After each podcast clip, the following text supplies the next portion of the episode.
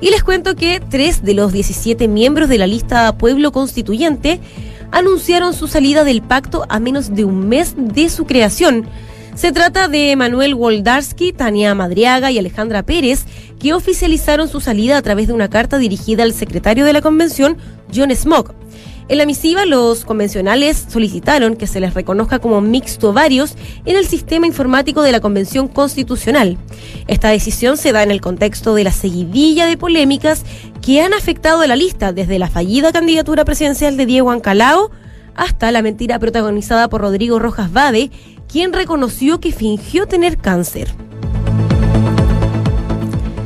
Por segunda semana consecutiva, todas las bencinas volverán a sufrir un alza.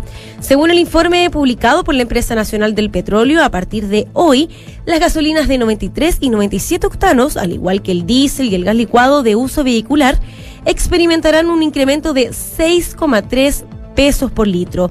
Este aumento se explica considerando la regla de precio paridad de importación, el mecanismo de estabilización de precios de combustibles, el fondo de estabilización de precios al petróleo y los mecanismos establecidos por las autoridades.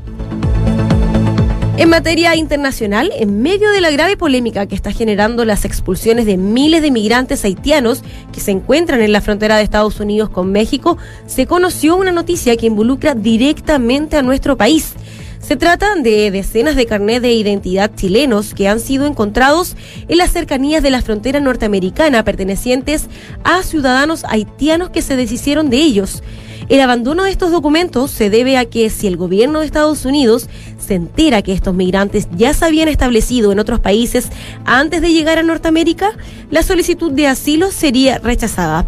Recordemos que la patrulla fronteriza estadounidense ha estado expulsando a casi 14.000 migrantes que se alojaron en el límite de Texas con México.